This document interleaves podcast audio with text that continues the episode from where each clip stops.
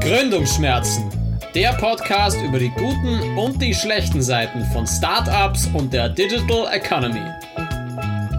Von Leander Seidel und Philipp Lederle. Hallo und herzlich willkommen zu einer neuen Episode Gründungsschmerzen. Wir haben aktuell schon die sechste Episode. Leander Seidel sitzt mir gegenüber, diesmal wieder online, nicht persönlich. Ich hoffe, unser Internet ist besser als die letzten Male. Leander Seidel, wie geht's dir? Wie war Ostern? Genug Nudeln daheim gehabt? Hast du es überstanden? Äh, danke, Philipp Lederer, für diese Introduction wie immer. Ich freue mich auch diesmal remote im Sinne der Osterruhe, im Sinne der Kontaktbeschränkungen remote mit dir heute sprechen zu dürfen. Ich habe die Osterfeiertage gut überstanden. Aktuell, die Wetterkapriolen haben natürlich durchaus ihren Effekt gehabt. Heute bin ich ein bisschen im Schnee gegangen, im Hagel und Schneesturm. Es war ziemlich wild. Vor drei Tagen noch schön in der Sonne gesessen, jetzt durch den Schnee gestapft. Das sind schon lustige Zeiten, in denen wir leben. Aber die gute Neuigkeit ist, ich habe meine Internetverbindung verbessert. Uh. Ich habe mir ein Ethernet-Kabel, ein LAN-Kabel besorgt. Uh. Und jetzt habe ich, glaube ich, eine bessere Internetverbindung, sodass wir auch in Echtzeit miteinander kommunizieren können. Das hört sich ja gut an. Und heute. Leander ist endlich im Jahr 2021 angekommen. willkommen, willkommen, Leander. Heute geht es um drei spannende Themen wieder und wir haben einen super interessanten Gast wieder da. Thema eins: der Leander wird über eine Growth Hacking äh, Session mit einem Startup von ihm äh, sprechen, wo er der Mentor ist und uns so die ja, wichtigsten, sagen wir mal, das einmal eins geben, ähm, auf den Weg geben, wie man so die ersten Schritte als Startup gestalten kann, um in diesem Bereich auch quasi zu profitieren. Zweites Thema, ein sehr interessantes Thema, auch heute haben wir nur interessante Themen. Ein ja, etabliertes, interessante Themen. Ja, vollkommen richtig. Ein etabliertes Unternehmen, ähm, die älteste Tageszeitung der Welt, muss ihr Businessmodell ändern, komplett, und hat deswegen die größten Gründungsschmerzen ever, werden wir drüber sprechen. Danach geht's über Work-Life-Balance. Work-Life-Blending, unsere Hints und Schmerzen diesbezüglich. Und danach dürfen wir Paul Stanzenberger begrüßen von Team Mazing. Leandro, starten wir gleich ins erste Thema.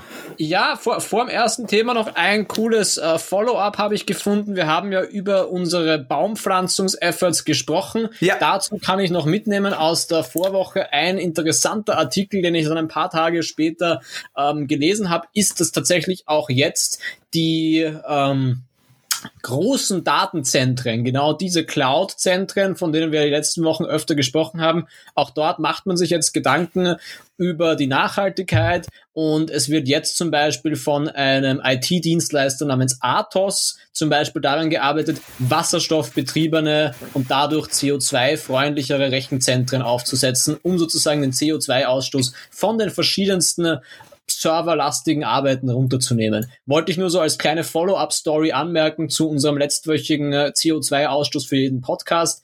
Kann man sich Gute anschauen. Idee. Wir können diesen Link dann auch in die Show Notes droppen. Da tut sich einiges in diesem Bereich und ist auch spannend zu sehen, dass da auch die großen äh, Konzerne mal erste Überlegungen sich machen. Aber mit diesen Worten starten wir mal gleich ins erste Thema. Ja, guter Input. Du, Leander, du bist, du hast mir erzählt, du hast äh, in der letzten Woche einen Workshop gehabt mit einem Startup. Schieß mal los, erzähl uns, was da gegangen ist. Ja, das war eine meiner äh, Lieblingswochenendbeschäftigungen. Wenn ich äh, von Montag bis Freitag fertig Marketing gemacht habe, dann spreche ich am Wochenende sehr gerne über Marketing und Growth oder wie man halt auch meine Profession bezeichnet, Growth Hacking. Grundsätzlich natürlich alles keine Hexerei. Aber natürlich immer gerne, wenn sich die Gelegenheit ergibt, spreche ich mit Startups über, was muss man so tun, um eine Growth Strategy machen zu können. Ich versuche ein bisschen das Bewusstsein zu schaffen, dass halt eine einzelne Maßnahme, der magische Growth Hack existiert sehr selten. Die sogenannte Magic Bullet, die alle Probleme löst, gibt sehr selten, sondern wichtig ist sozusagen diese Growth Strategy. Und in diesen Workshops geht es dann meistens darum, dass wir uns mal anschauen, überhaupt so was sind die Ziele, die man hat? Wo möchte man überhaupt in den ersten drei bis sechs Monaten, wenn man das Produkt gerade erst auf den Markt bringt, vielleicht validiert? Was sind die Benchmarks, die man sich anschauen muss? Sehr oft erlebe ich, dass Startups ohne Zielsetzungen ihre ersten Marketingmaßnahmen setzen.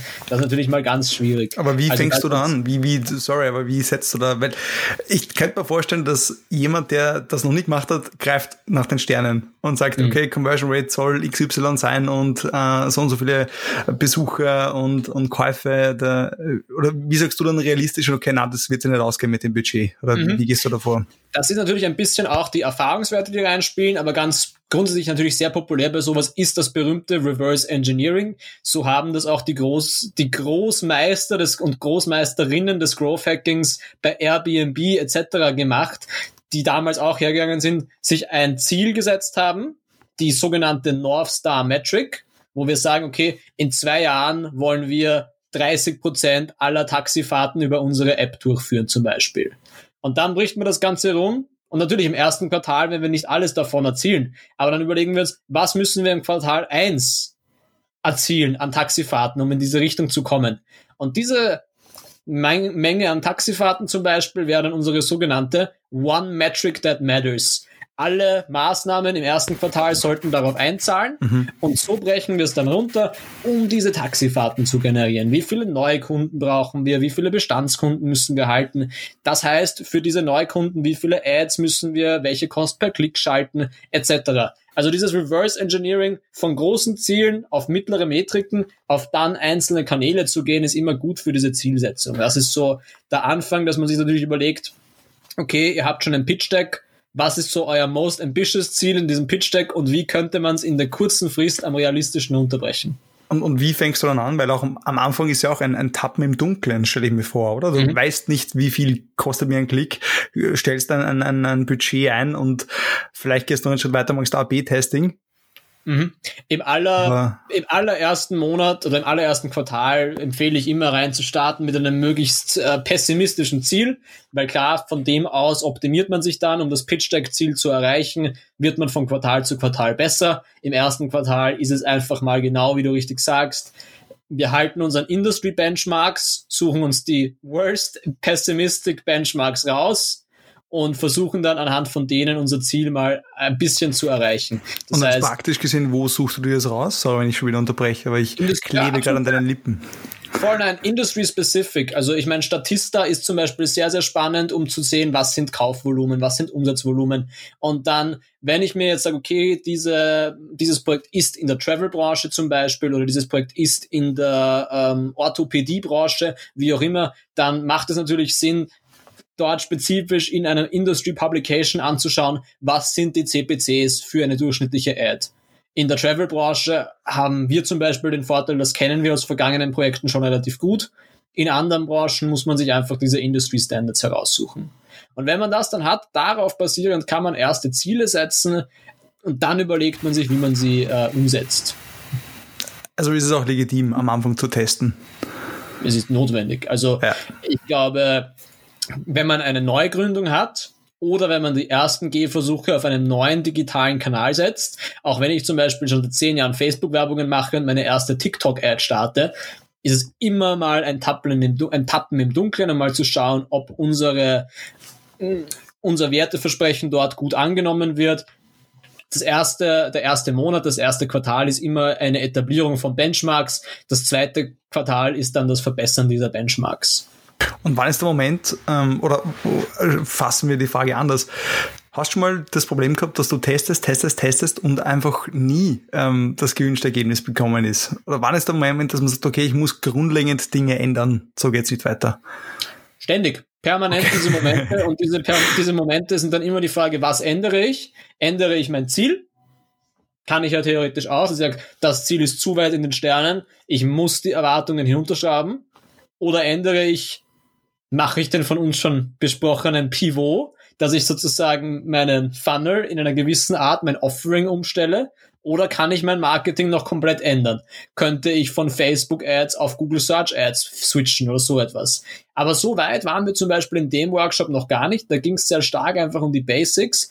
Eine Sache, die ich da auch noch immer so beim Kickoff auch gleich bespreche, ist mittlerweile zum Glück auch schon relativ bekannt. Die Zielgruppendefinition, wir machen das sehr gerne natürlich immer die Personas oder Avatare. der bildlich archetypisch dargestellte Kunde. Es ist manches Mal, manche sehen das als mühsame Übung, aber ich empfehle wirklich, macht's echte Customer-Interviews, geht's raus, schickt einen Fragebogen an 20 Leute und führt Gespräche mit fünf Leuten, versucht's wirklich, die nicht nur archetypisch zu bauen, sondern echte Kunden da reinfließen zu lassen. Hängt euch diese Personas auf A4-Zetteln aufgedruckt in euren Workspace, schaut sie euch jedes, jeden Tag an und rechtfertigt jeden Tag, würde diese Maßnahme meiner Persona gefallen oder nicht, weil das hilft schon beim kundenzentrischen Arbeiten sehr stark.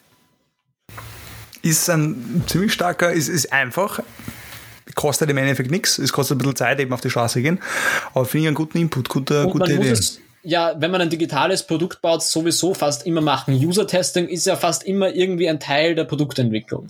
Und wenn man eh User-Testing macht, ist es eigentlich ganz eine natürliche Erweiterung, dass man nicht nur über das Produkt spricht, sondern sich dann noch fünf Minuten Zeit nimmt und mit dem Potential User, der Potential Userin ein bisschen darüber spricht und fragt, was machst du sonst so? Wo informierst du dich? Was ist deine größte Angst? Klar, das wird jetzt kein tiefenpsychologisches Gespräch mit dem, aber alles, was die uns da sagen können, hilft uns. Und das ist so mein, mein zweites wichtiges Element bei so einem, bei so einem Workshop als wichtiger Kick-Off-Tipp.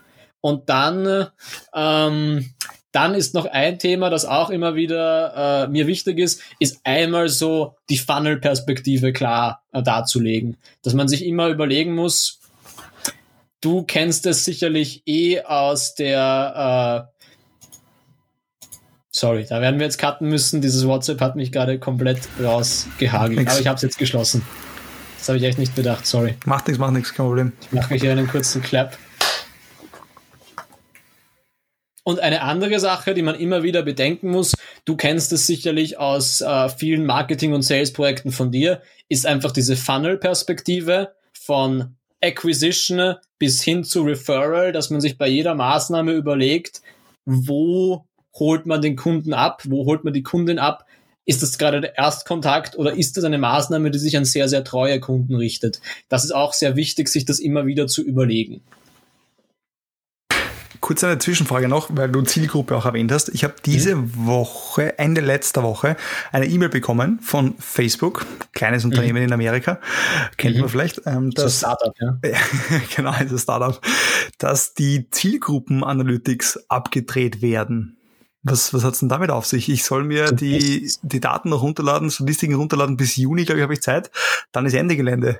Du bist richtig gut informiert, lieber Philipp. Hut ab. Also das war tatsächlich so eine große Story auch im Marketingkreis. Ne? Wir haben ja schon gesprochen ein bisschen über den iOS 14 Kohortentracking. Also hat das damit zu tun, das wollte ich, genau. Genau, das hängt schon miteinander zu, zusammen. Okay. Es geht darum, Facebook wird durch das iOS 14 weniger personenbasiert tracken können, sondern mehr generell.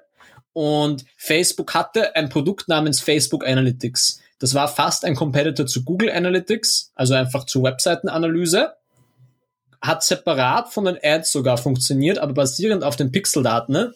Und das Spannende daran war, du konntest zum Beispiel früher in der alten Version von Facebook Analytics konntest du sehen, okay, die Webseitenbesucher und Besucherinnen haben eine Facebook-Interesse für Zahnbürsten. Also du konntest so die Interests genau aufgeschlüsselt sehen. Und das war ein mega mächtiges Tool. Okay. Aber es gab dann den 2016 Trump-Wahlkampfskandal.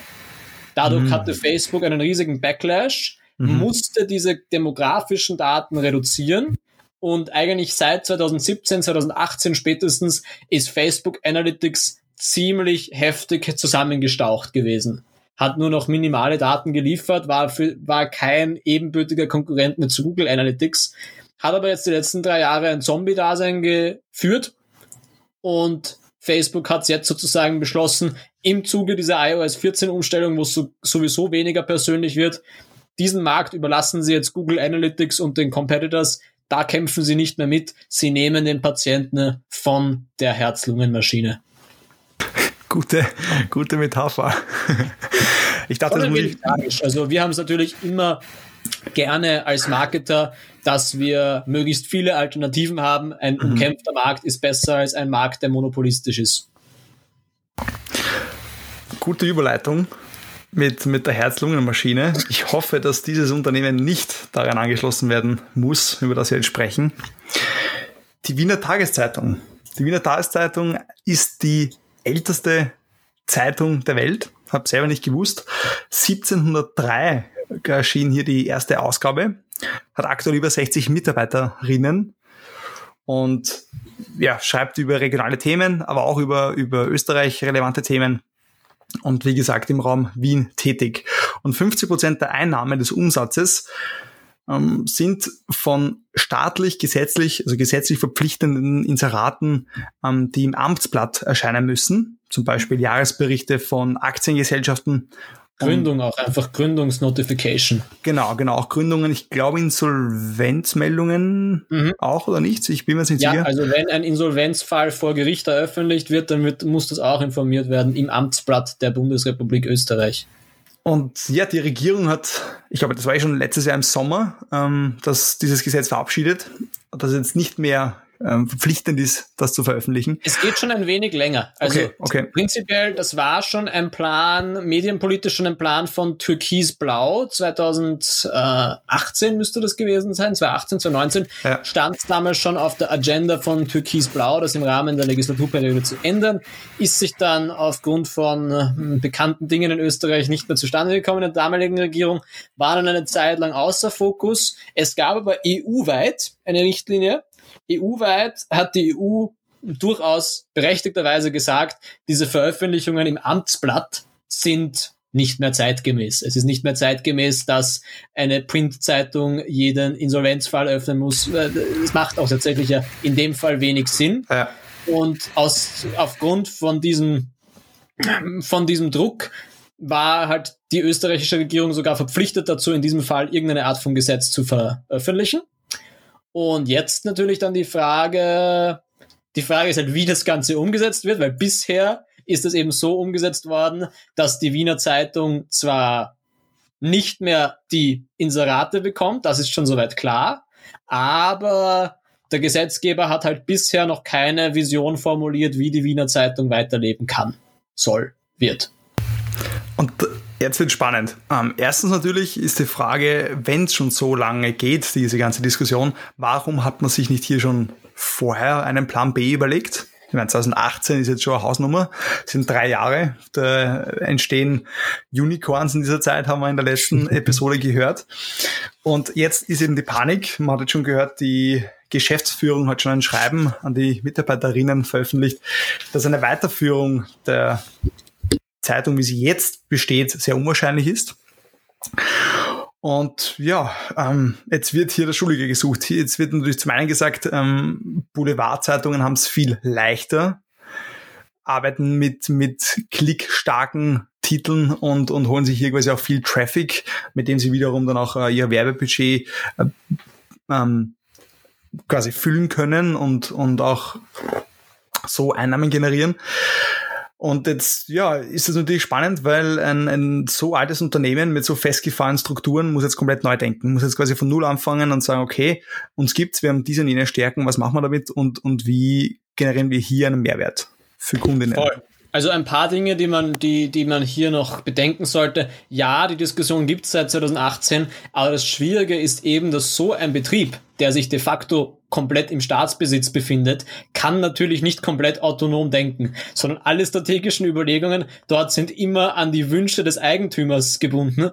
Dieser Eigentümer hat sich, wenn man jetzt an die Regierungskonstellationen seit 2017 denkt, gab es seit 2017 vier verschiedene Regierungen einmal noch äh, Rot-Schwarz, dann Türkis-Blau, dann Expertenregierung, jetzt Türkis-Grün. Das heißt, es gab quasi auch vier verschiedene Eigentümer. Das heißt, ich werfe der Wiener Zeitung als Betrieb nicht vor, dass die sich da zu wenig Gedanken haben machen können, weil es einfach in so einer Konstellation extrem schwierig ist. Auch politisch gab es einfach so viele verschiedene Konstellationen. Mega tricky.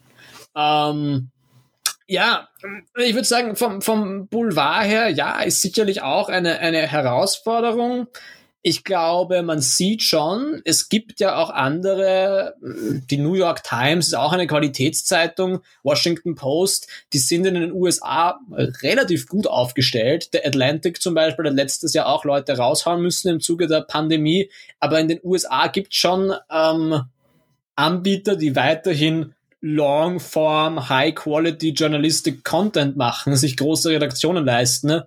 Und mit Absprechen, mit Abstrichen das überleben können. Und in Österreich ja auch am Beispiel jetzt klassisch ein Standard oder eine Presse, die auch weiterhin traditionellen, nicht boulevardlastigen hm, Journalismus machen. Also ich glaube, den Markt gäbe es theoretisch schon. Die Challenge ist halt, wie bespielt man ihn? Und wenn du jetzt ein Mäuschen wärst oder ein, ein, ein größeres Mäuschen, sagen wir ein Innovationsmanager bei der Wiener Tageszeitung oder ein Consultant, dir, dir gibt man die Möglichkeit, mit einem großen Budget was zu machen. Was würdest du machen? Was wäre dein erster, dein ich erster wäre, glaube ich, eher nicht so das Mäuschen, ich wäre eher die Ratte. Ich wäre eher richtig äh, total unterwegs. Nein, ich glaube, man müsste. Meine Vision wäre es, dass ein gerade ein staatlich geowntes Medium vom Geschäftsmodell her auch Dinge ausprobieren sollte. Das heißt, ich würde nicht eins zu eins dasselbe richtig, probieren. Ja. Voll. Ich würde nicht eins zu eins dasselbe probieren, was jetzt ein Standard probiert oder was eine Presse probiert, sondern ich würde da radikal experimentieren die Paywall hat sich natürlich in Österreich immer mehr durchgesetzt. Mittlerweile Presse, kleine Zeitung, Kurier arbeiten verstärkt auch mit Bezahlschranken vorm Lesen von Artikeln. Sehr defensiv, meiner Meinung nach. Das könnte man schon noch weitaus aggressiver machen. Ist jetzt deutlich mehr geworden. Also die kleine Zeitung zum Beispiel in den letzten sechs Monaten ist deutlich erhöht. Also da tut sich gerade einiges in dem Bereich. Aber ich könnte da sehr viel abgewinnen, dass man hier noch mehr probiert im Bereich Paywalls aber auch im Bereich Content-Formate, ob das jetzt Podcasts sind, ähm, ob das jetzt äh, neue Social-Media-Präsenzen sind oder ob es Video-Content ist, wie auch immer, vielleicht sogar VR oder Augmented Reality. Ich bin halt persönlich, es gibt auf Facebook auch eine sehr interessante Gruppe, die nennt sich die Zukunft der Wiener Zeitung, wo einerseits Brancheninsider, aber auch normale Leute die miteinander diskutieren, wie es mit der Wiener Zeitung weitergehen könnte. Und dort ist die relativ dogmatische Ansicht, das ist die älteste Tageszeitung der Welt, die muss eine Tageszeitung bleiben.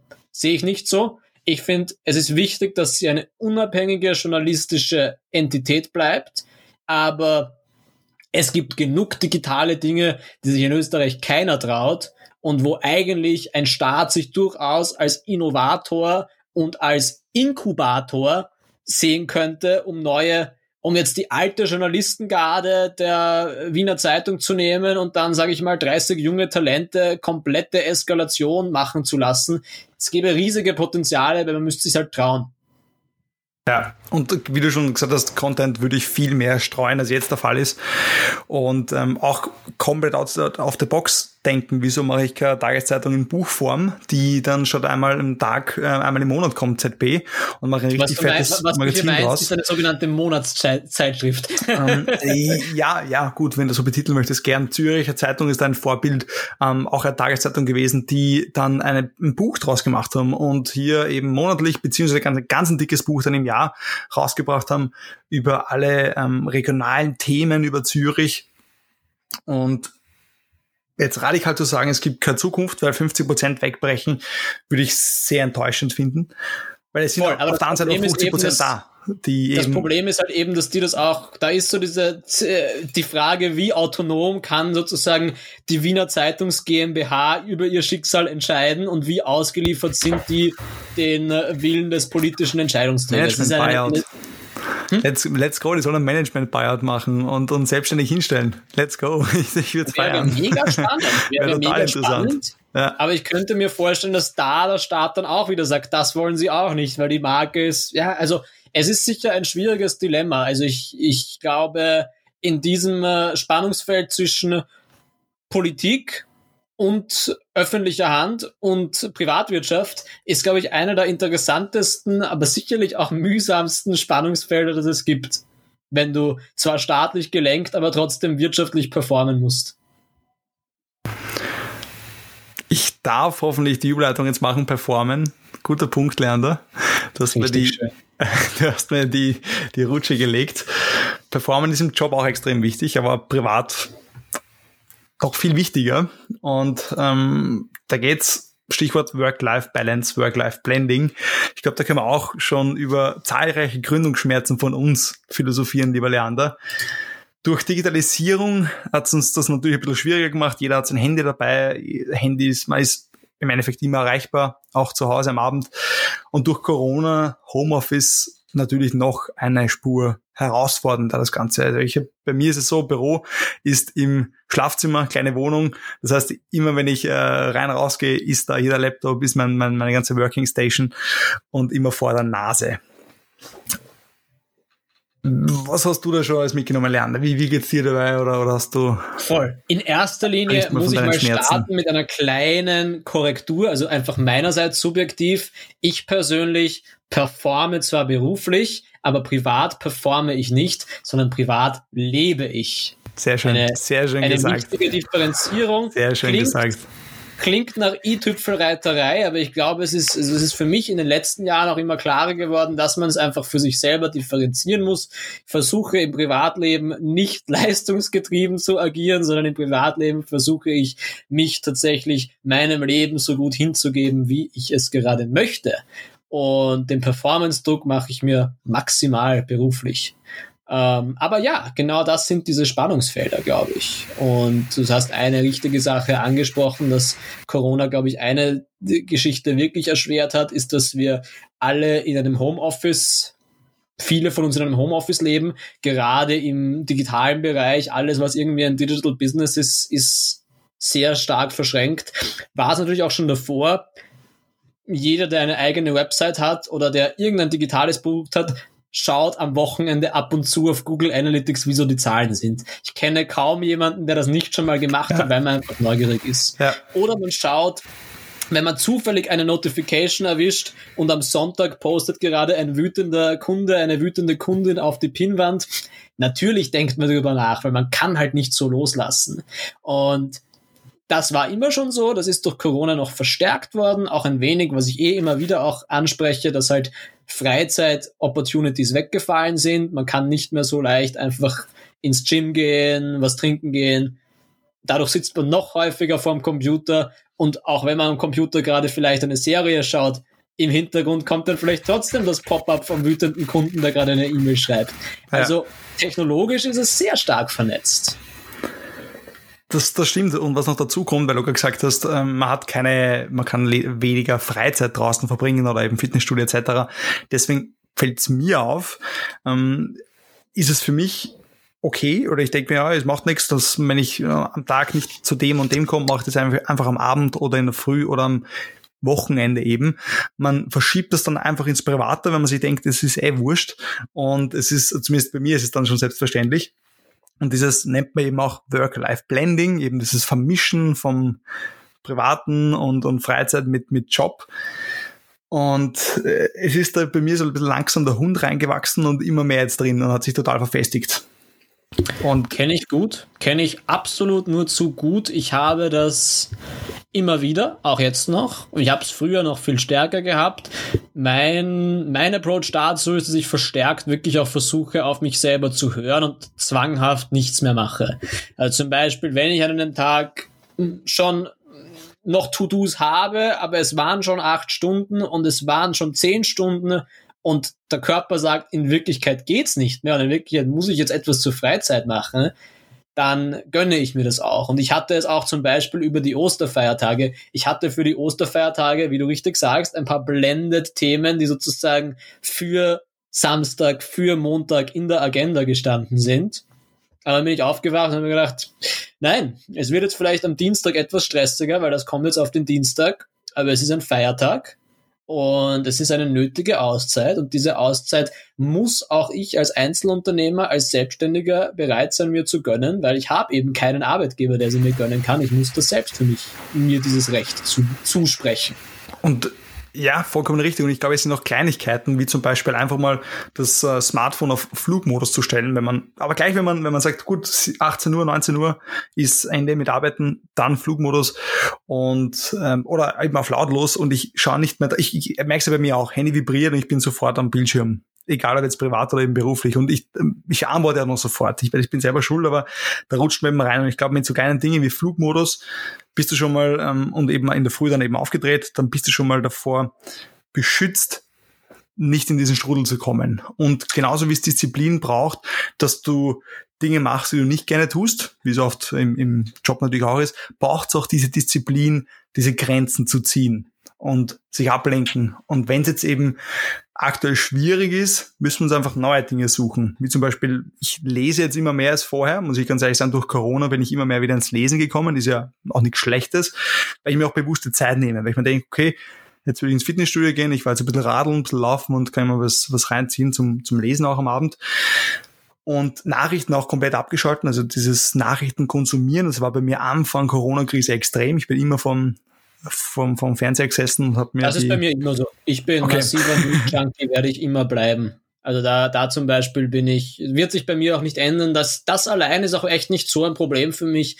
Für mich, was ich, was ich dir ganz recht gebe, ist so dieses Setzen von Regeln. Und das Setzen ja. von Regeln ist einerseits für einen selber, was man wann macht, aber auch bei mir ist es dann halt sozusagen klare Regeln im Bereich Kunden, wann bin ich erreichbar, wann bin ich nicht erreichbar. Bei einem Team-Startup wie bei dir mit mehreren Kollegen ist es auch ein bisschen so im Team, wann ist man für das Team da, wann nicht. Ich glaube, das ist es sehr wichtig, da auch sozusagen dogmatische äh, Dinge zu haben, die klar definiert sind. Und dieses blockmäßige Arbeiten, um auch quasi gleich auf unseren Fachbegriff der Woche zu kommen, hat einen speziellen Namen. Achtung, hier kommt der Fachbegriff der Woche. Unser Fachbegriff der Woche, lieber Leander, wie auch diese Woche darfst du ihn vorstellen. Er ist, äh, hat den Namen Pomodoro. Hier eine äh, kurze Anekdote. Ich bin absolut kein Freund der Tomaten. Also Pomodoro, ja, glaube ich, italienisch eigentlich der Begriff für Tomaten. Die würde ich nicht vorstellen, ich esse sie nicht gerne. Aber worüber ich schon spreche, ist die Pomodoro-Technik. Pomodoro-Technik prinzipiell genau so ein Konzept, wo ich sage, ich gebe mir absoluten Fokus für eine bestimmte Zeit, für ein bestimmtes Thema. Und das Ganze, ich glaube im Pomodoro-Prinzip sind es fünf Blocks von jeweils 20 oder 30 Minuten. Theoretisch, man kann sich in diesen diversen Pomodoro-Systemen auch immer selbst für sich selber zuschneiden. Aber es ist so ein kurzer, intensiver Block, wo man danach fertig ist und eine kurze Pause einlegt. Und erst am Ende aller Blöcke, dann ist man sozusagen fertig. Und worum es hier geht, ist sozusagen, um wirklich systematisch Tasks abzuarbeiten. Es ist ein bisschen so eine Helpline für alle jene von uns, die zehn Sachen auf einmal machen, die im Kalender stehen haben, okay, jetzt ist gleichzeitig die neue Website aufzusetzen und die neue Werbung und das neue Pitch Deck muss auch raus und alles muss heute geschehen. Manches Mal verliert man sich. Ja. Und Pomodoro ist sozusagen, okay, relax, setze dir jetzt mal diesen ersten Task, mach den komplett, mach alles andere zu, hab nur diesen Task offen und wenn der fertig ist, dann atmest du kurz durch und dann öffnest du den nächsten Task. Aber was machst du, wenn in dem Moment ein Kunde anruft? Weil das ist so, so Telefonat und E-Mails, das ist für mich der Pomodoro-Killer. Also generell mal danke, Leander, du hast dieses, diese Technik in mein Leben gebracht vor drei Jahren, glaube ich, das erste Mal erwähnt im, im, im Büro. Und seitdem versuche ich es auch anzuwenden. Aber eben diese Telefone, E-Mails, absoluter Killer bei mir. Es ist eine Frage des Work Environments, glaube ich auch. Also ich, ich bin, ich versuche mich dann echt, ich versuche das Telefon auch nicht abzuheben, wenn es gerade nicht geht. Sehe ich genauso wie, wenn ich jetzt gerade in einem Telefonat bin und ein anderes Telefonat reinkommt, würde ich das andere auch nicht wegdrücken. Ja, und in dem stimmt. Fall bin ich halt nicht in einem Telefonat, sondern ich bin in diesem Task. Und der mhm. andere Task muss warten. So versuche ich es für mich selber zu rechtfertigen. Ja, hast recht. Ja. Das andere ist auch, Pomodoro ist ziemlich perfekt, wenn man ein eigenes Arbeitszimmer hat. Pomodoro ist ziemlich schwierig in einem Großraumbüro, weil in einem Großraumbüro sind nicht alle auf demselben Timing. Das heißt, Leute kommen rein, Leute kommen gehen, wollen mit einem sprechen, wollen Kaffeepause machen, wollen Meetings haben. Pomodoro ist perfekt, wenn man eben im Homeoffice sitzt allein oder lustiger kurze Side Note, ich bin mehr und mehr ein Anhänger von kleinen Offices. Ich bin kein Freund der Großraumbüros mehr. Ich bin mittlerweile wieder der Meinung, es ist schön, wenn sich ein bis zwei Leute ein Kammerl teilen und es eher kleine Bürostrukturen gibt, um eben auch ungestört arbeiten zu können. Das nur so kurze Side Note dazu. Ansonsten für gelungenes Pomodoro gibt's ein paar gute Timer, die dann auch wirklich am Computer verschiedene Sachen machen. Es gibt manche Pomodoro-Timer, die zeigen einem einfach die Uhr. Andere Pomodoro-Timer, die sind richtig radikal. Die blockieren dir alle anderen Apps. Da sagst du wirklich, okay, jetzt ist mein Pomodoro, jetzt mache ich Facebook-Ads und dann wird dir alles andere außer der Firefox-Browser zum Beispiel blockiert. Mhm. Das hört sich radikal an, aber ist Ziemlich. sicher förderlich. Ziemlich. Also da können wir auch ein paar Links in die Show Notes droppen. Gibt es verschiedene Optionen, kommt eben darauf an, wie sehr man sich da auch selbst beschränken möchte. Ja. Ich persönlich bin auch mit Pomodoro. Ich habe nicht so diese Timer, weil ich mich auch da nicht zu eng in ein Korsett pressen lassen möchte, weil das auch wieder den Stress erhöhen würde, sondern es geht einfach darum, diese Balance zu finden.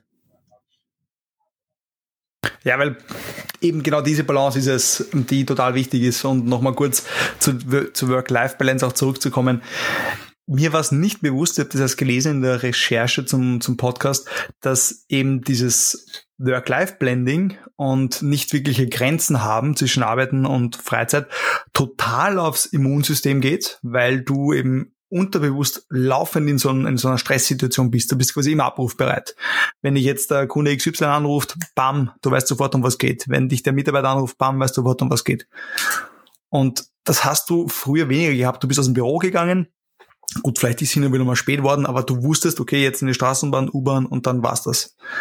Und das, das, das Immunsystem total daran leidet und eben im schlimmsten Fall kann es eben zu Dingen wie Burnout etc. führen. Aber das ist eh, ja, glaube ich, es ist, es, es ist potenziell ziemlich dreckig, glaube ich.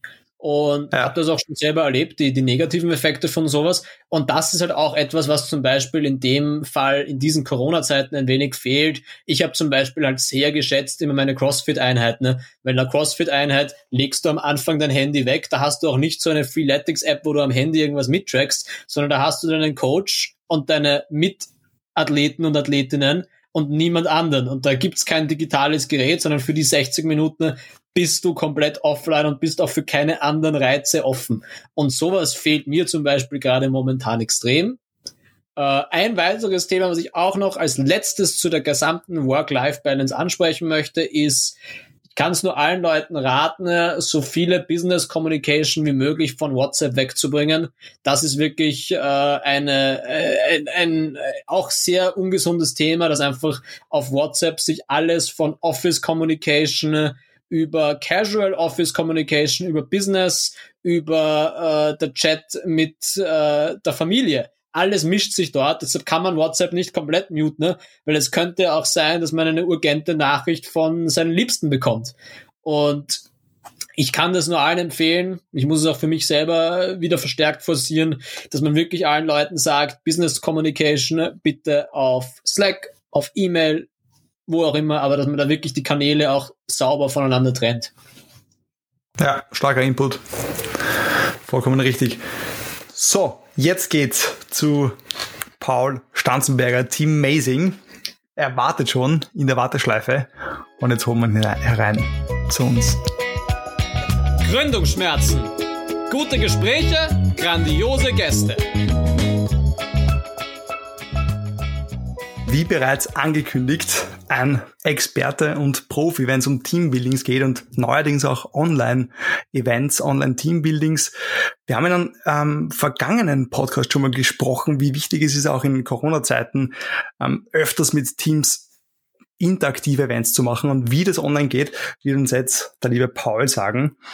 Servus Paul, vielen Dank, dass du dir zu dieser späten Stunde Zeit nimmst und äh, dir in dieser kleinen Runde beziehungsweise mit unseren Zuhörerinnen sind wir doch wesentlich größer schon, äh, über euer Startups berichtest und ähm, über deine Gründungsschmerzen. Bitte mal ein, zwei Minuten pitchen, was macht Team Amazing und ja, wie, wie, wie geht's da bei euch weiter? Sehr gerne. Also danke einmal vorab, dass ich da sein darf. Es ist mir eine große Ehre äh, und freue mich natürlich sehr, ähm, da ein bisschen über, über uns zu erzählen. Ich bin Paul Stanzberger, Gründer und Geschäftsführer von Teamazing und bis vor Corona haben wir eigentlich ganz klassische Teambuilding-Events veranstaltet. Da sind wir mit unserem Bus, mit selbst gebastelten, selbst gebauten Spielen durch ganz Österreich und Süddeutschland gefahren, haben dann bei verschiedenen Hotels äh, an oder Firmenstandorten dann unsere Challenge aufgebaut, die ja gespickt war mit, mit Highlights wie Mario Kart Real Life, ähm, einer Drei-Mann-Schleuder, wo man einen zwei Meter Dosenturm umschießen muss im Team oder anderen cool. Highlights wo, mit, mit VR und AR zum Beispiel auch äh, äh, Spiele, die wir alle selbst gebaut und, und entwickelt haben. Ähm, ja, das war so unser täglich Brot, ähm, sehr saisonal auch und da waren wir dann 2019 auch die größten in Österreich und ja, von einem Tag auf den anderen hat dann Corona alles geändert, alles auf den Kopf geworfen. Wir haben ähm, ja binnen weniger Wochen dann keine Aufträge mehr neu erhalten und alle, die wir schon ähm, ge gehabt haben, äh, sind natürlich verschoben bzw. abgesagt worden. Ähm, ich glaube, wir haben jetzt noch immer an die 50 Events, die Monat für Monat weiter verschoben werden. Und ja, die, die Sache war die, dass wir uns natürlich da anpassen haben müssen und seit, seit März letzten Jahres machen wir Online-Teambuilding das hat im letzten Jahr noch nicht so gut funktioniert. Heuer, also letztes Jahr im, im Herbst beziehungsweise im Winter haben wir dann den Durchbruch geschafft und haben mit virtuellen Weihnachtsfeiern äh, ganz Europa bespielt und seitdem sind wir in der Online-Teambuilding Branche nicht mehr wegzudenken und sind, ja, wir haben äh, von der ganzen Welt eigentlich mittlerweile schon Kunden und gibt keine großen, die nicht bei uns irgendwo anfragen und buchen. Jetzt habe ich gesehen, ihr habt ja schon ein richtig großes Team. Du hast uns schon vorab gesagt, ihr seid jetzt im, im siebten Jahr, wo ihr operativ tätig seid. Jetzt könnte ich mir vorstellen, ähm, in dem Moment, also selber auch, Leander und ich kommen aus, aus der, haben selber quasi im Unternehmertum ähm, schon gegründet und Teams aufgebaut, ähm, selber auch ein Startup. Und bei uns war das so, wir sind schon relativ nervös geworden, wo wir jetzt gehört haben, okay, von, von der einen auf der anderen Sekunde musst du jetzt einiges ändern. Wir selbst waren auch noch im, im, im Reise, in der Reisebranche. Also auch äh, sehr beeinflusst dadurch. Und wie hast du dann den Schritt, ähm, oder generell, wie lange hat es bei dir gedauert, dass du gesagt hast, okay, ähm, wir gehen einfach online, wir machen das gleiche, was wir offline machen, nur ein bisschen anders und online. Du hast gesagt, es war ein bisschen am, Anfang schwierig. Warum war es schwierig? Was waren da so die Struggles auch?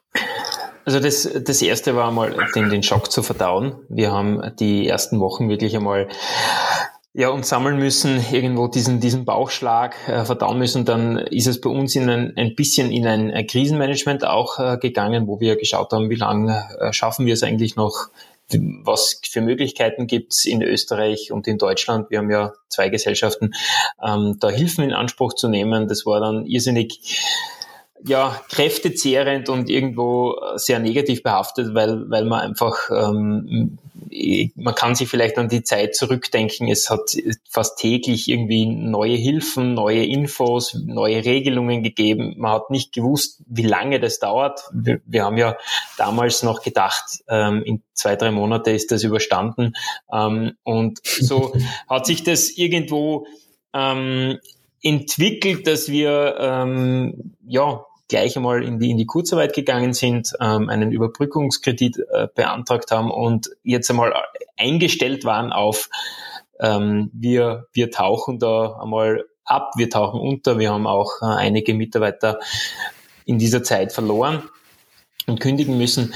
Also das war in der, in der mhm. ersten Zeit noch nicht so diese äh, Juhu, hurra, endlich Online-Teambuilding und die Welt ist gerettet und endlich kann man skalieren. Das war zu dem Zeitpunkt eher eine, eine Stimmung von, wie überstehen wir das nächste Jahr?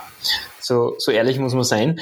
Und ja. erst ja, nach den, den ersten Monaten, wie das dann irgendwo ähm, oder den ersten Wochen, wie das dann ein bisschen verdaut worden ist, haben wir dann uns überlegt, was können wir unseren Kunden anbieten. Uns ist ja auch in der, in der Kurzarbeit, ähm, beziehungsweise ich war ja trotzdem ähm, Vollzeit da.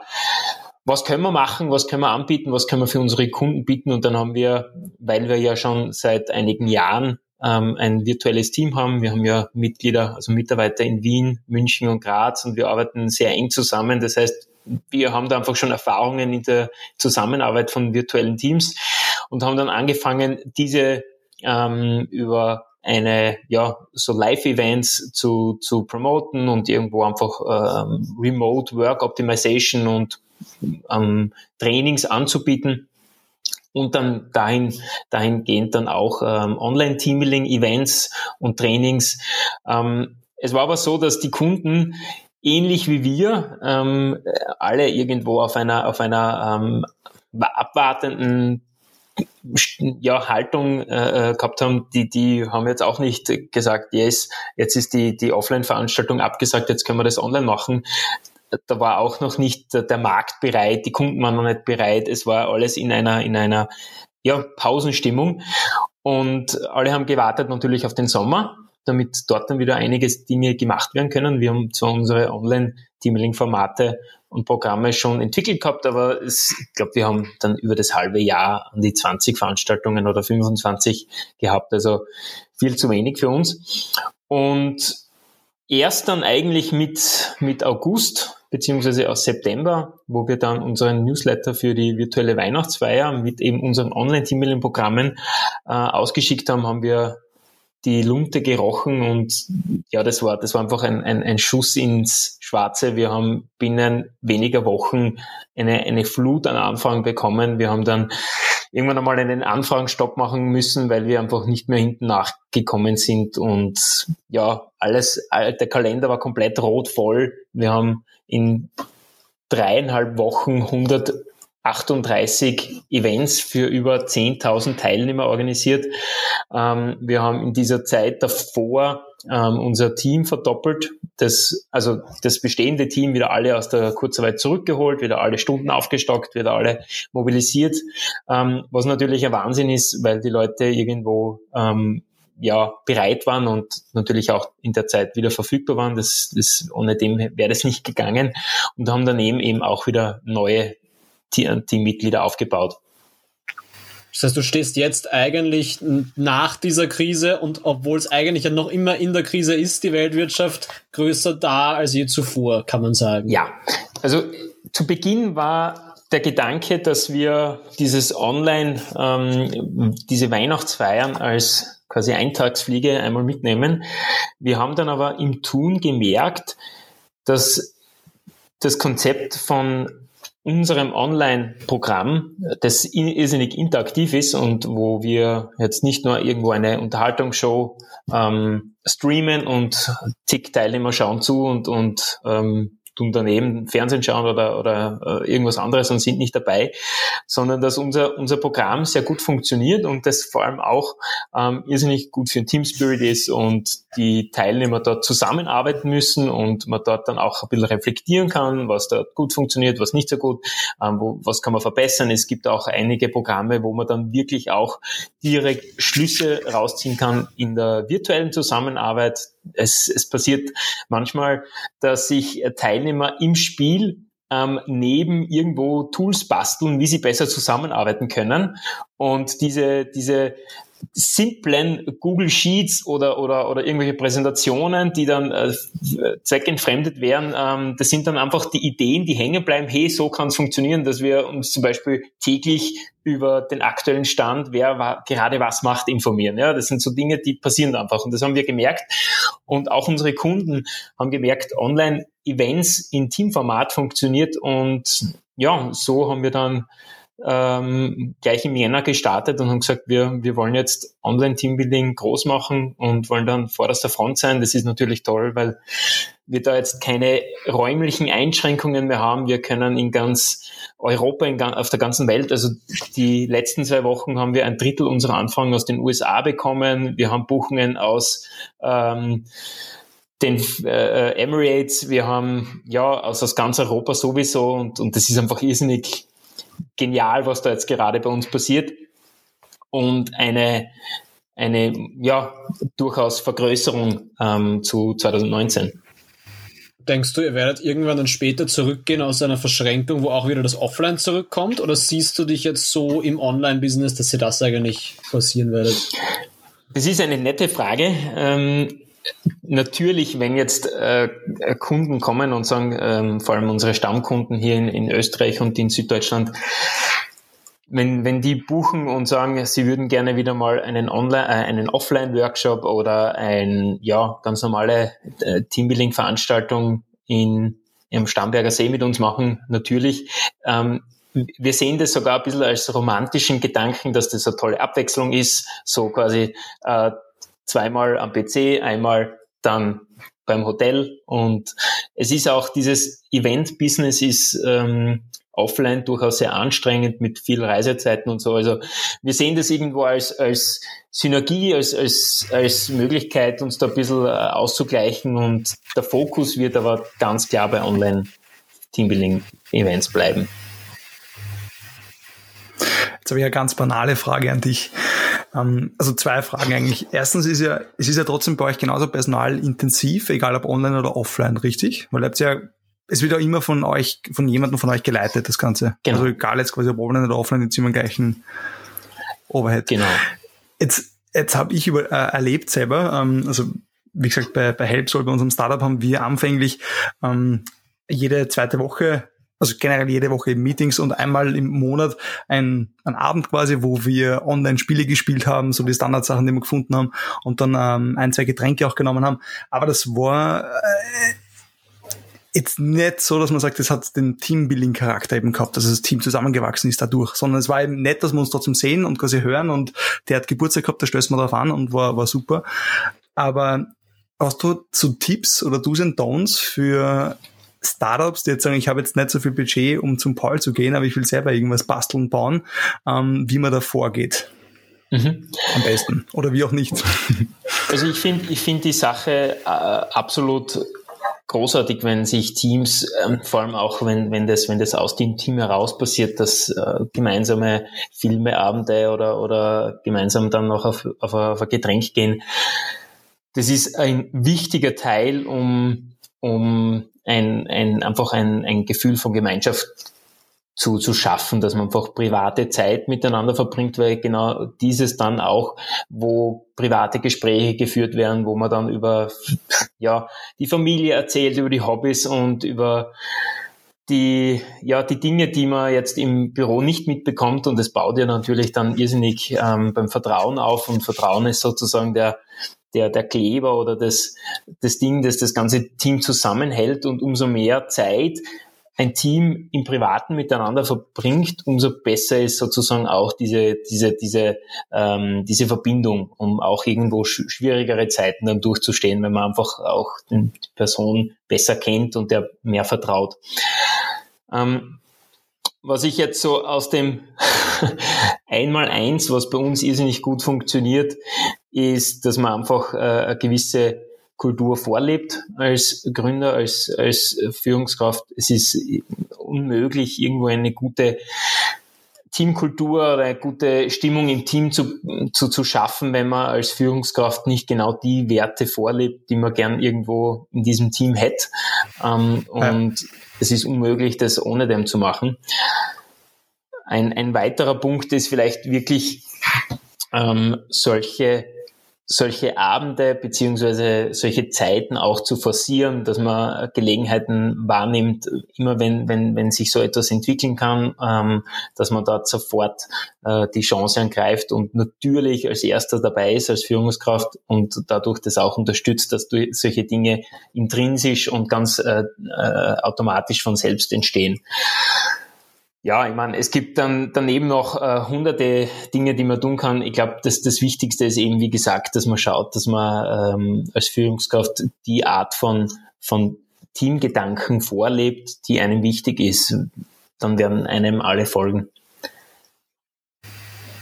Und auch natürlich, ähm, das sollte quasi, sobald es künstlich irgendwie aufgesetzt wird, dann wird es anstrengend. Also sowohl für, für alle, die, die teilnehmen, dann hat das alles keinen kein Spaß. Also wirklich selber auch schon die Erfahrung gemacht, wenn es zu viel wird, dann, dann macht es auch keinen Spaß, sondern wirklich, wenn man merkt, okay, jetzt wird es an der Zeit, ähm, dann, dann fühlt man es eh. Ähm, aber wenn man sowas zu oft macht, ähm, dann ja. ist es eher schwierig. Also es gibt so ganz, ähm, wir haben mehrere Modelle, äh, an denen wir ansetzen mit unseren Kunden. Eines davon, wo man sehr leicht erklären kann, wie man zu High-Performance-Teams kommt, ist, sind die Five Functions, ähm, wo man eben einmal ausgeht von der von der Vertrauensebene ähm, die irgendwo die Grundlage ist, ohne dem geht nichts. Und dann ähm, baut man eben auf in einer Pyramide mit, mit anderen Dingen. Und ganz äh, zum Schluss ist dann sozusagen das Ziel, die gemeinsame äh, Vision, das, das Resultat, das am Ende dann dastehen soll.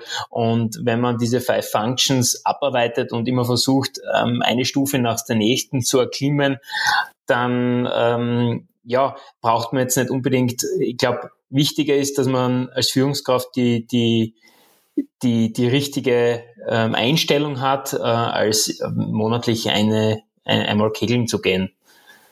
Das mhm. ähm, bringt dann weniger, aber das sind auch Dinge, die man im Team gemeinsam erarbeitet.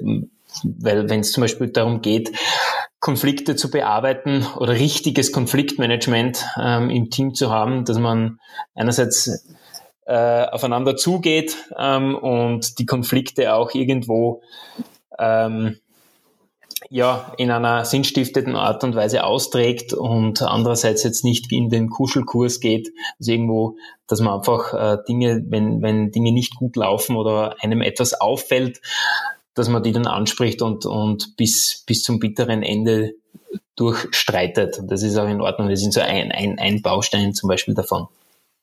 Mhm. Finde ich cool, dass ihr da, also auch diesen Ansatz, dass, er, dass es euch nicht nur um vielleicht die eine lustige Weihnachtsfeier geht, sondern dass ihr das auch so ganzheitlich betrachtet, finde ich eine schöne und wichtige Sache, weil genau wie du sagst, es halt auch, es genügt nicht, wenn einmal ein Kegelabend organisiert wird, sondern es muss einfach von äh, vom Eigentümer bis zur Führungskraft bis hin zur Putzfrau sozusagen müssen alle an Bord sein, sonst macht es keinen Sinn. Ja, cool. Dann abgesehen von eurem spannenden Produkt, wo ich mir jetzt schon denke, wie, wie schaffe ich es dieses Jahr eine Weihnachtsfeier bei euch erleben zu können, ähm, wollen wir noch ein wenig sprechen so über deine Experience als Gründer und was so vielleicht bei dir so die schmerzhaftesten oder so die präsentesten Gründungsschmerzen waren. Jetzt vielleicht abgesehen von der Corona-Krise, über die wir eh schon ein bisschen gesprochen haben, was war so trotz so dem davon abgesehen so die präsentesten äh, Challenges, wo du dir gedacht hast, okay, das wird jetzt gerade vielleicht doch ein bisschen viel, das wird ein bisschen doch intensiv? Mhm. Ich muss, ich muss ganz ehrlich sagen, von den, von den Learnings oder eben von den Struggles ähm, stellt diese Krise alles andere in den Schatten. Also wenn ich jetzt davon spreche, ähm, am Anfang einmal äh, zu, zu lernen oder, oder irgendwo zu, zu erfahren, was verkauft man eigentlich, was, was ist das Produkt. Riesenstruggle am Anfang war, wir verkaufen Teambuilding-Veranstaltungen ähm, und haben keine Fotos, kein Videomaterial, äh, nur ein paar Texte davon irgendwo und diese Emotionen rüberzubringen, ohne irgendwie, äh, das war irgendwie so ein Henne-Ei-Problem, dass wir mhm. versucht haben, ins Rollen zu kommen, aber nicht wirklich äh, ähm, Marketingmaterial gehabt haben. All, all, all diese Dinge stellen natürlich die, die Herausforderungen vom letzten Jahr in den Schatten. Aber ja, eins, eins der größten Learnings, die ich hatte oder äh, Struggles, die ich noch immer habe, ist, ähm, dass durch, durch meinen Charakter der geprägt ist von natürlich irgendwo sehr menschenorientiert und sehr ähm, impulsiv und, und begeisterungsfähig, auch jedem Schmetterling leicht nachrennt. Und äh, egal, ähm, wenn da jetzt irgendwo ein, ein, ein, ein Fokus von mir schon ist äh, und da ist irgendwo eine neue Chance, dann bin ich da halt sehr schnell abgelenkt und renne dann dem nächsten glitzernden Star nach.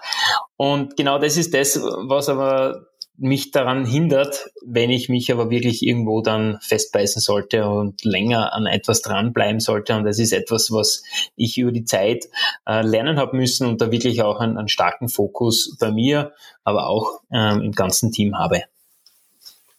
Das ist auch was, was wir öfter hören, wenn ich ein bisschen aus dem Nähkästchen plaudern darf, haben wir genauso auch schon erlebt, Leander. Ähm, auch ein Grund, warum wir diesen, diesen Podcast starten, weil wir gesagt haben, wir haben so viele Dinge, die uns einfach einfallen, die wir da rauslassen können in die, in die weite Welt, ähm, weil eben jedem, wie du sagst, Schmetterling, super Metapher, nachlaufen, da verrennst dich nur und das führt dich im Endeffekt nicht zu, zu einem klaren Ziel quasi. Ähm, guter, guter Punkt. Vielleicht noch zum Abschluss. Jetzt haben wir ein bisschen die Schmerzen besprochen. Lass uns noch mit einem positiven Abschluss enden. Ihr habt euch sozusagen jetzt durch einen sozusagen naturgegebenen Pivot auf das Online-Business äh, spezialisiert. Hast du schon irgendeine Vision, wo du sagst, bei der nächsten Weihnachtsfeier werdet ihr dann 100.000 Mitarbeiter erreichen oder sowas? Hast du schon so eine Vision, was der nächste Step ist? Also unsere, unsere Vision im Team ist einmal ganz klar, in Europa der größte Anbieter für Online-Teambuilding zu werden. Das ist eh schon einmal eine Hausnummer. Und wir sind ja jetzt binnen weniger Wochen schon auf einem sehr, sehr guten Weg dorthin. Wir kriegen jetzt wöchentlich 60 bis 80 Anfragen ähm, und ja, kommen jetzt eigentlich wirklich schon sehr, sehr gut da ins, ins Tun ja, ähm, ansonsten, wenn wir das erreichen, dann können wir dann äh, darüber sprechen, wie wir in Amerika weitermachen, weil da ist natürlich dann die zweite Hälfte von unserem Markt, beziehungsweise in Asien natürlich auch. Also lass uns einmal schauen, wie es uns in einem Jahr geht, ähm, wie viele Mitarbeiter dann wir haben werden. Das ist für mich jetzt eigentlich eher nebensächlich, sondern äh, dass die, die wir jetzt haben, gut ausgelastet sind, dass wir ähm, gut wachsen und dass wir sehr, sehr viele Teams weiterbringen, begeistern können und auch irgendwo unsere Philosophie in vielen Teams und Unternehmen platzieren können. Total spannend. Ich, also wir bleiben dran, wir verfolgen euch. Nochmal vielen, vielen herzlichen Dank, dass du dir jetzt Zeit genommen hast. Und für die, die jetzt nicht miterlebt haben, zwischendurch ist mal alles gecrashed. Wir haben gerade nochmal zwischendurch neu starten müssen, aber, aber so ist es einfach. Auch bei Gründungsschmerzen haben wir Schmerzen. Ähm, nochmal danke, auch danke für deine Geduld, lieber Paul. Und jeder, der jetzt neugierig geworden ist, teammazing.at, unbedingt abchecken. Und ich habe gesehen, auch schon fürs kleine Börsel, ab 50 Euro gibt's glaube ich, schon die ersten äh, Events, die man bei euch buchen kann. Ähm, unbedingt, unbedingt reinschmökern. Leon hat auch schon gegustert, der wird jetzt auch wahrscheinlich äh, genau, schon unsere, unsere Weihnachts-, die nächste Weihnachtsfeier, ich bin schon am überlegen. Sehr cool. Ihr könnt euch dann neben TikTok, Google äh, und Amazon einreihen als Kunden. Perfekt. extrem stark. Passt auch von der Größe ungefähr, also passt. Perfekt, ich freue mich. Vielen Dank. Ja, vielen Dank nochmal. Danke auch für deine positive, deine positive Vision, dass man so aus so einer äh, blöden Geschichte wie dem Corona so was Positives machen kann. Sehr inspirierend. Und wir sind gespannt, was die nächsten Schritte sein werden von euch. Paul Stanzenberger, Team Amazing, brutaler Pivot in einem brutalen Podcast. Ähm, vielen Dank nochmal, war, war super. Ähm, sehr interessant, sehr inspirierend, sehr stark. Ganz generell eine schöne Remote-Folge heute im Rahmen der Osterruhe. Wir waren auf Distanz, sind uns trotzdem näher als je zuvor. Philipp, ich möchte dir heute noch einen schönen Weltbiertag wünschen. Heute, der 7. April, der Tag unserer Aufnahme, ist nämlich historisch der sogenannte Biertag. Warum? Denn es war das Ende der Prohibition an diesem Tage im Jahr 1933 in den USA. Boah. Fun Fact, vielen Dank dafür. Vor allem mit dem Namen Seidel bist du ja präsentiert dafür, diesen, den, diesen Tag auch zu feiern. Auf jeden Fall. Heute werde ich nichts trinken, aber irgendwann kommt man darauf. Vor allem jetzt kommt die Post-Production für den Podcast.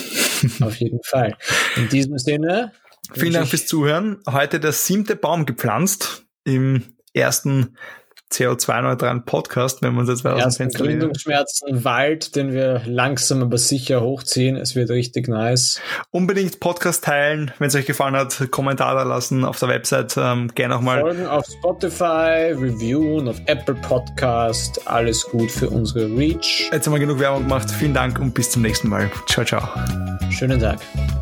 Das war Gründungsschmerzen, ein Podcast von Philipp Lederle und Leander Seidel. Wir danken fürs Zuhören und wir freuen uns über Feedback. Am besten per E-Mail einfach eine Nachricht senden an office.gründungsschmerzen.at.